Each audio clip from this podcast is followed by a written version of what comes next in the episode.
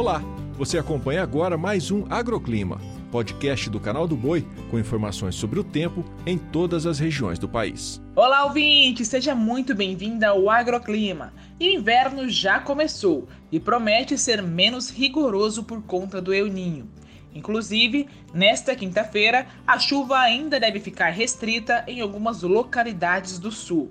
Em áreas produtoras, como por exemplo no norte paranaense, é esperado um tempo seco, assim como no sul do Rio Grande do Sul, com previsão de tempo firme nesta quinta-feira.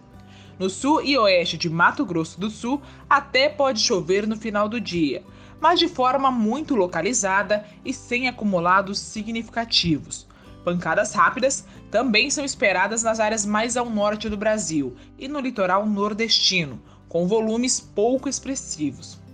Quanto às temperaturas, o dia já amanhece com mínima de 14 graus em Santo Ângelo, 15 em Ourinhos, 18 em Cáceres e apenas 12 graus em Vitória da Conquista. À tarde, a temperatura chega aos 18 graus em Uruguaiana, aos 23 em Extrema. Em Sorriso, máxima de 32 graus. Em Altamira, faz 31 e em Pinhão, 27 graus. Para os primeiros dias de inverno, a expectativa é de manutenção do tempo seco na maior parte do país. Aliás, com predomínio de sol, mesmo sendo inverno, o calor ainda deve ser destaque em áreas do Sudeste, Centro-Oeste e da metade norte do país.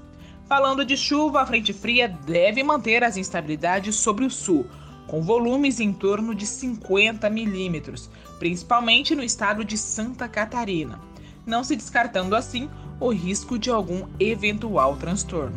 O agroclima pode ser acompanhado também na programação do Canal do Boi e em nosso portal, o sba1.com. Até a próxima!